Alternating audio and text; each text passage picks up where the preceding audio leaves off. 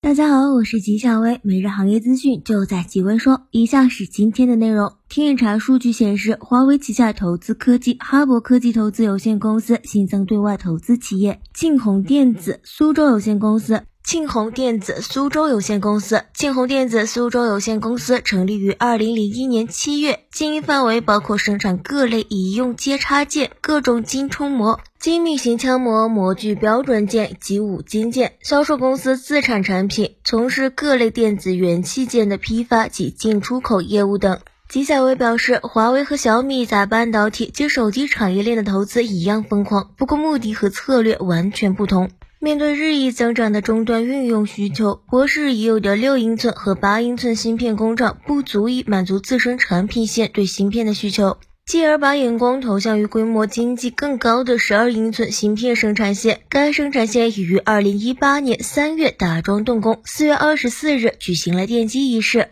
二零一九年年底完工，预计二零二一年年底正式投产。月星半导体二零一八年三月打桩，十月主厂房封顶，二零一九年三月设备搬入，六月生产设备调试完毕，开始投片，九月二十日开始爬坡量产，从而打桩到量产，月星半导体的速度比博士快了两年时间。纪晓薇认为，中国基建狂魔的速度和实力不是吹出来的。一月十九日，大唐电信发布二零一九年年度业绩预亏公告，公司二零一九年年度业绩预计亏损八个亿元到九点五亿元，二零一九年年末归属于上市股东的净资产为正值。值得一提的是，二零一九年四月，大唐电信才完成了 ST 的摘帽。大唐电信指出，公司各项经营战略处于调试期，面临多方面的挑战。纪晓薇觉得，大唐电信已经与烽火合并，在集团的地位肯定越来越低。英国电信和沃达丰正在考虑游说总理允许在英国的 5G 网络建设中使用华为。